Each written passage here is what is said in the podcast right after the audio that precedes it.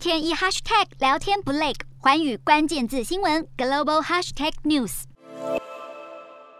柬埔寨的 Omicron 单日新增病例已经连续四天达到了三位数，而为了要阻断 Omicron 的大流行，柬埔寨卫生部计划要推出不打疫苗就不能工作的新措施。好，对于这一项强制计划，柬埔寨卫生部表示，考量到新冠病毒会不断的变异，希望民众可以配合接种来降低自身的感染风险。而不打疫苗不能工作的政策，让雇主们可以敦促员工。施打疫苗和加强针，而首都金边市则已经开始执行前往工作场所必须要出示疫苗接种卡的规定。好，柬埔寨这波强力的催打计划有没有成效，还有待观察。